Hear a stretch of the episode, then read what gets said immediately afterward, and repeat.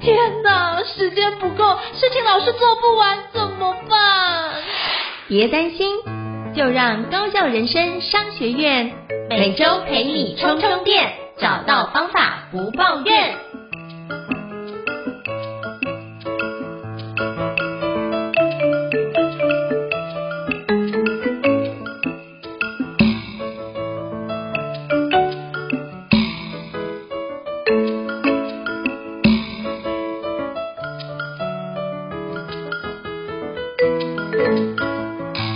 大家好，我是赵一晨，欢迎大家来到高校人商学院 Podcast 新书访谈节目。今天我们要介绍一本书，这本书我觉得非常的关键而且重要，叫做《晶片战争》哦。这是最近推出来的一本书，作者是克里斯·米勒先生哦。那这本书非常的厚，但是我觉得读起来完全不会感受到厚度，因为真的觉得翻译跟编辑真的非常的棒。那今天非常荣幸能够邀请到就是《晶片战争》的责任编辑许湘老师来跟我们分享，一起聊聊这本著作就是晶片战争，欢迎许香老师。还有许香老师，你好。你好，主持人好，各位听众朋友，大家好，很高兴今天来这边跟大家分享这本书。是，非常感谢许湘老师的力量。那是不是可以邀请许湘老师跟我们听众简单自我介绍一下，让各位可以多了解您一点呢？啊、呃，我是天下杂志出版的编辑，那这次也刚好是《晶片战争》这本书的责编，嗯、呃，所以很期待可以等一下跟嗯赵老师聊一聊，就是这本书跟大家分享。好，非常感谢许湘老师跟我们分享，做一个简单自我介绍。那是不是可以邀请许湘老师跟我们分享？一下，就是当初你参与编辑这本新书《晶片战争》是什么样的一个心情呢？这个议题就像刚您讲到的，刚主持人说到的，嗯，是很重要的议题。所以我们其实也非常的兴奋，可以有一本书，嗯、然后可以很完整的，然后又很深入浅出的，就是它其实呃用一个很浅白、很精彩的叙事方式，让大家认识晶片这个议题。是哦，所以大家都是呈现一个非常兴奋的状态，就对。哇，那是不是也邀请就是许教老师可以多说一点？就是里面有很多的内容都是非常难得，而且就是我看完之后发觉，哇，可以写出这么多不同的环节，一定做非常多资料的收集。像你会怎么？怎么推荐听众或者是读者该怎么阅读《今天战争》这本著作呢？该怎么阅读及使用？是不是邀请你跟我们分享一下？嗯，这本书它其实，嗯、呃，它的结构就是从大概嗯慢开始讲，然后一直讲到最近二十年。那大家可能会，嗯、呃，对后面就是最近这二十年的，嗯、呃，故事可能会稍微熟悉一点点。就是比如说，大家可能，呃，平常有关注晶片议题，或者是，嗯、呃，有在就是新闻上面看到，比如说，嗯、呃，美国它提出晶片法案，那或者是台积电到美国去设厂，就是每天其实。我们现在生活中还蛮常可以听到跟晶片相关的议题的，然后也会觉得好像它跟台湾很有关系。那其实在这本书里面，呃，张忠谋先生、台积电、台湾的角色，作者也有做一个很呃详实的介绍。那他当然就是包含了，就这这个这个作者他自己本身是历史学者，嗯、他是在呃 Tufts 大学的 Fletcher School 教呃国际关系史。所以他自己本身的切入角度是从一个非常宏观的历史的角度来看，嗯、今天这个东西其实。到底为什么会跟我们有关系？那所以他的很多的切角都很特别。比如说书的一开始，那他其实是在讲说，呃，晶片会变得这么的呃重要，其实是因为他在冷战里面，他从冷战开始就扮演一个很关键的角色。比如说他讲说美国为什么可以打赢冷战，其实是靠半导体。但这个其实是我们一开始可能比较少人知道的一些连结。比如说他在军事上面扮演的角色，那接下来才会衍生到他怎么样就是可以。可以脱离啊，就是这种非常尖端的这种国防部的订单，到它可以面面向大众市场，然后到英特尔的崛起，到后来可能大家会很关注 ASML 这些公司，就是到底为什么这整个供应链是如何形成的？那台积电的角色，台积电厉害在哪里？那为什么它会牵扯到地缘政治？也会跟就是前面他讲的，呃，就是它其实跟国力、军事实力很有关系这一点。那当然，大家可能平常也会听到说，呃，比如说中国制造。到二零二五，就是呃，中国对于晶片这块也非常有企图心，也发就是也发动了很大的就是政府而来的投资。那这件事情跟台湾有什么关系？中美的竞争，呃，它大概会怎么样演变？其实这本书里面也提供了一个呃很深入的背景知识的介绍。了解，非常感谢，就是许翔老师给我们做个简单的一个摘要跟说明哦。那我也想请教您，就是那你觉得这几个章节或是篇章，你会推荐读者一定要仔细阅读？因为其实这里面，因为作者是一个历史学者，包含之前他的那本书就有写有关 Russia 俄罗斯的，哎，我也就发觉去了解过。其实我会发觉，其实我们去了解俄罗斯之那一本书之后，我还发觉他也是因为那一本书的关系，才有办法写这一本《晶片战争》，可以让他写得如此的完整。我觉得用他的角度会蛮完整的。那有没有哪几个篇章是你会推荐读者一定要仔细阅读，一些最好是读好几次的呢？我觉得这可能对。每个人会有点不一样。比如说，我编辑这本书之前，其实我不是一个对呃高科技产业或者是所谓半导体产业很熟悉的人，所以可能这本书里面大部分的故事对我来说都是第一次听到。所以我觉得这本书从头翻到尾都都非常的精彩。就是呃，他帮我串联了很多，比如说呃，我从新闻上面得到的一些很片段的知识。嗯，就是现在在看同样的新闻，我会比较知道说，哦，原来这家公司。是这样起来的，呃，原来这是因为某个人当初做了什么样的决策，嗯嗯、呃，才会有今天这样子的局面。就是我我觉得他提供给我一个很像 One O One 这样子，嗯、呃，很很很深入浅出的这样子的一个完整的介绍。那我们其实也有特别邀请作者在嗯、呃、台湾版里面，就是在多帮我们写一篇作者序。他其实就是补足了，就是啊、呃、从这本书在去年啊、呃、在美国出版之后，呃、嗯，到现在。其实又有很多相关的进展，包含了美国的晶片法案啊、呃、等等的，跟就是嗯中国的投资，那台湾的接下来的立场跟台湾的下一步该怎么走？那有请嗯、呃、就是作者来帮我们补足这一块。所以我自己觉得呃繁体中文版的这一篇独家作者序，它非常的精彩，就是它也补足了嗯、呃、刚好现在可能大家最正在话题上的，就是大家最关切的议题，嗯、呃、就是补足了作。者对这些事情的观点，嗯，是因为我那时候看到这篇独家作者序，其实发觉篇幅还不少，而且就是还有接近十页的状态。就一本书来说，这是一本很厚的一个作者序哦。但是我从里面就是整本看完之后，我才开始看作者序，就发觉他真的如同就是徐香老师这边所提到，就是把很多后续他可能没提到，因为上市的时间比较早一点，所以把后续的一些现代进行式的内容把它补齐哦。所以大家可以从后面看完，或者从作者推荐区看完之后再往下看，都会对于整个脉络会有更深的一个框架的了解。那我也想请教，就是许尚老师，那在编辑这本书，你可能过去对这本书，哎，很多的内容对你来说是一个我们可能知道的资讯，是一个去脉络化的资讯。可这本书重新帮助我们把那个脉络掌握好，那有没有哪一些内容是你觉得印象很深刻，想要跟听众分享的呢？哦，其实觉得这本书就很像电影一样。就是他，嗯，从书的刚开始，他介绍了，嗯，几个关键的角色，然后，嗯，把几个就是比较可能我们一般人比较不不懂的一些专业技术，他也有做一些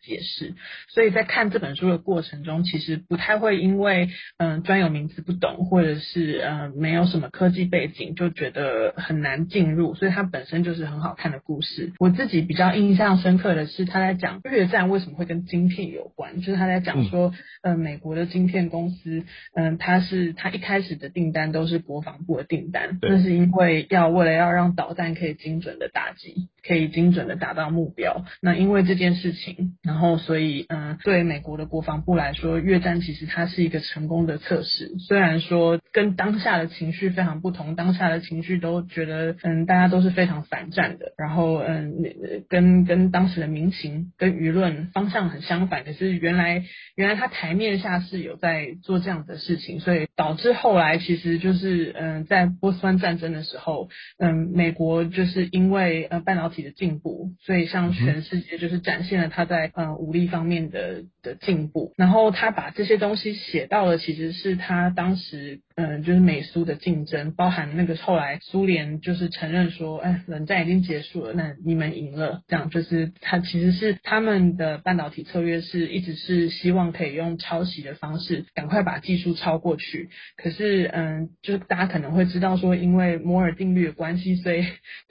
这样子的入息进步是你没有办法用抄的方式赶上的。所以，嗯，作者把这些东西写进去，所以包含了很多就是技术以外的政治上面的角力跟。跟呃商场上面的竞争，所以这是我觉得特别精彩的部分。是非常感谢许姜老师哦。那编辑这么大一本书，其实这本书的内容非常多，包含我看的这个内容加起来，包含注释，一共有四百六十五页哦。这大概是我近年来看到最大部头的一本书之一，对，就是非常少见哦。那您可不可以跟我们分享一下，您当初在参与就是包含翻译跟编辑《晶片战争》这本新书的时候，您觉得最挑战的事情是什么呢？嗯、呃，这本书的译者是洪慧芳老师，那他本身也是非常资深的译者。嗯、那我刚开始就是嗯、呃，觉得洪慧芳老师很适合的时候，跟老师接洽，然后刚好他也跟我说，这是他就是近期非常期待、非常喜欢的一本书。嗯、呃，所以就是当然翻译本身就就很棒，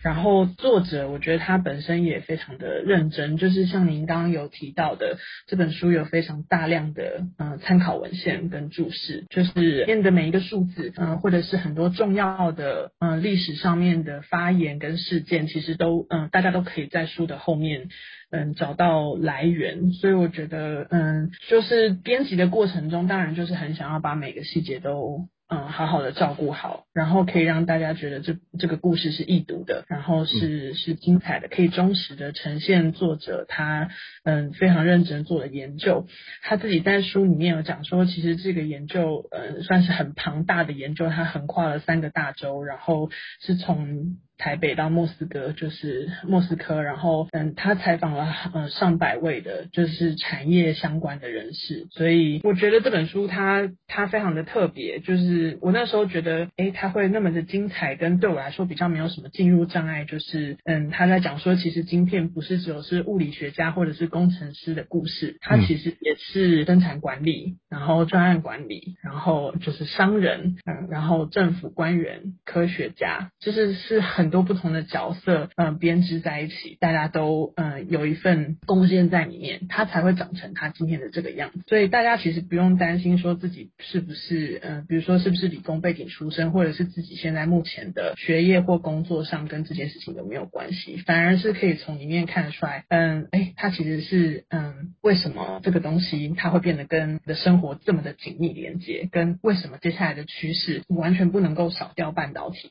就是会反而会比较了解这其中的原因，是了解，所以非常感谢洪慧芳老师跟许姜老师花了这么大的心力让这本书问世哦。其实我读起来真的是非常的顺畅，那我发觉甚至觉得，哎，比原来作者写的内容很多的方式跟诠释跟补充的内容，就让我更完整的了解这本书以及晶片战争所带给我们的一个意涵哦。那是不是可以请教徐香老师，你觉得晶片战争这本新书可以带给我们什么样的一个启示呢？就像如同你刚刚提到，就是如果我不在半导体产业，那我怎么去了解这本书可以带给我什么样的一个启发？那以及我在这个产业看到什么样的趋势，也可以做什么样的一个推进呢？嗯，呃，我觉得作者在这本书里面，他其实把晶片比喻成我们这个时代的原油，所以它是一个非常重要的，可以决定嗯国际政治跟经济的嗯、很关键的一个资源。所以如果把晶片看作是一个很重要的资源这个角度的话，嗯、那那其实嗯、对我们一般人来讲，就比较可以呃想象，比如说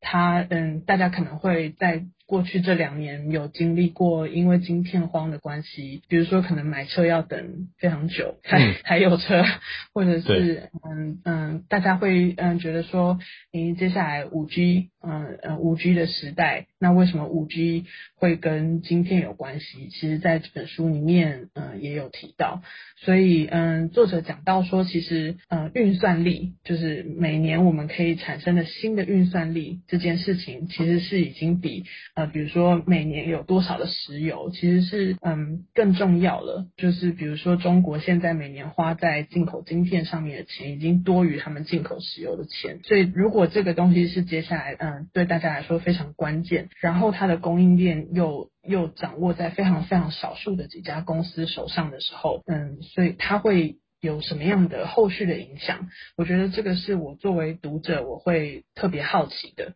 就是诶，为什么它会它会影响到我的生活？比如说，嗯，手机啊，嗯，家用品啊，汽车啊等等的。然后书里面会告诉你说，它甚至为什么会影响到安全这件事情，地缘政治、国防，然后嗯，工业实力等等的。所以它它的影响很全面。所以嗯，如果我们并不在业内的人，可以了解说，它其实是对于经济跟地缘政治有很深刻的影响。那也会知道。为什么会有这样子的影响？那如果是身在半导体产业里面的人，这本书应该就有。更重要的，嗯，我觉得它算是一个，嗯、呃，除了背景知识好看以外，它其实也是带出了后面接下来，比如说，嗯，比如说大家会知道说 NVIDIA 蛮厉害，那它到底厉害在哪里？那为什么接下来 AI 的技术也跟半导体非常息息相关？很多的这些，比如说大家平常会关注的，不管是站在投资人的角度，或者是其实本身就是在啊这个领域里面工作的人，其实对于掌握下一步的趋势，嗯，其实我们都可以嗯，就是作者他整理非常的清楚的这个历史的脉络，看着嗯蛛丝马迹。了解，非常感谢许香老师帮我们做这样的一个整理哦。就是不管你有没有从事半导体产业系，你都可以从里面得到很多的一个启发。那非常感谢许香老师。那其实这本书我真的非常推荐大家可以当做一本故事书来看，但是我觉得它远多于一本故事书，在于里面很多的内容对我来说是很宝贝的，因为我发觉哇，以前我读的很多的书，包含像格洛夫啊，很多的书的。作者大名就会是，我就开始把我脑袋中的那拼图把它拼起来，对我来说是一件非常重要的事。从这本书我重新梳理了一遍我对于半导体产业的一个认知哦，那也重新思考一下，虽然说我不在半导体产业，我可以如何去因应去面对拥有相关任何包含晶片的一个未来，我可以如何去对应这件事哦。像 NVIDIA 这件事情就是一个非常重要的公司，大家可以有空研究一下。那是不是可以邀请许香老师跟我跟我们分享一下，最近这本《晶片战争》有没有什么样的新书分享会呢？或是我们最近会有一个半导体的一个世纪论坛，是不是可以邀请你跟我们介绍一下这个非常重要的一个活动？嗯，对，呃，我们在三月十六号的早上会有这个，就是邀邀请到呃《晶片战争》的作者 Chris Miller，然后跟台积电的创办人张忠谋先生，呃，会有一场论坛。嗯那呃相关的资讯，可能大家可以在资讯栏，就是呃参考一下活动的细节。那这场活动其实它非常的难得，我自己本身也非常的期待，就是可以听到，因为张忠谋先生他其实他在这本书里面其实也扮演非常关键的角色，就是呃像主持人刚刚提到的格洛夫，呃或者是比如说像是呃呃摩尔，或者是就是这些可能我们嗯呃，呃很熟悉听到的这些，比如说管理学界商业。商场上面的一些很厉害的人物，那其实张忠谋先生他在书里面，嗯，也是很重要的一位主角。就是呃，作者他从呃研究里面其实有讲到说，比如说呃，就是晶圆代工的模式是怎么样成型的，那台积电它到底是怎么样呃创立的，那它到底它的厉害跟它的不可取代到底是在哪边？所以这场论坛就是很难得的可以呃邀请到两位，嗯、呃，就是一位是嗯、呃、半导体产业非常非常呃教父级非常重要的人物，然后一位刚好就是我们的作者，所以嗯、呃、我自己也非常。期待可以听到两位的对谈，这样是非常感谢许香老师的分享。就我简单跟各位听众报告一下，那个 Chris Miller 就这本书的作者，他是一个非常特别，而且我觉得是学霸的的。他目前才三十五岁、三十六岁而已，但是他是一个历史学校，拥有耶鲁大学的历史学的一个博士，跟哈佛大学历史学学士的双学位啊。就是去年写的这本《晶片战争》之后，就刚好我们那时候的世界局势是中美的科技战跟乌俄战争的一个状态。所以就是造成很多的地缘政治的风暴，包含疫情的状况，大家更更加发现有那个供应链断裂的议题，所以就一炮而红。那包含就是他们两个相差五十几岁，所以基本上我觉得三月十六号我也早就已经报名了三月十六号的那个半导体世纪论坛了，也希望可以透过张忠谋先生的分享，以及这本书的作者克里斯米勒的分享，那我对于半导体的内容更加的熟悉啊。那诚挚的邀请各位听众都可以一起来。来参与。那我也把三月十六的半导体世纪论坛的资料放在我们的连接当中，大家可以点选去做相关的一个连结。那我也同时把这本《晶片战争》的一个新书的连接会放在我们的资讯栏位当中，大家都可以参考一下。那今天非常感谢就是徐翔老师的莅临来跟我们分享一下这本在编辑《晶片战争》的一些幕后的花絮哦，以及让我们知道这本书的重要性，以及让我们可以更加深刻理解。那如果各位听众觉得高教人生商学院不错的话，也欢迎帮我们在 Apple Podcast 的平台上面给我们五星按赞哦，你的支持对我们来说也是一个很大的一个鼓励。那如果你想要听的书呢，也欢迎留言让我们知道，我们陆续会整理做相关的一个连接啊。那也再次感谢徐翔老师的莅临，也欢迎在下次有机会跟我们分享其他非常重要的书籍。感谢您，谢谢您，谢谢。好，拜拜。高效人生商学院，掌握人生选择权。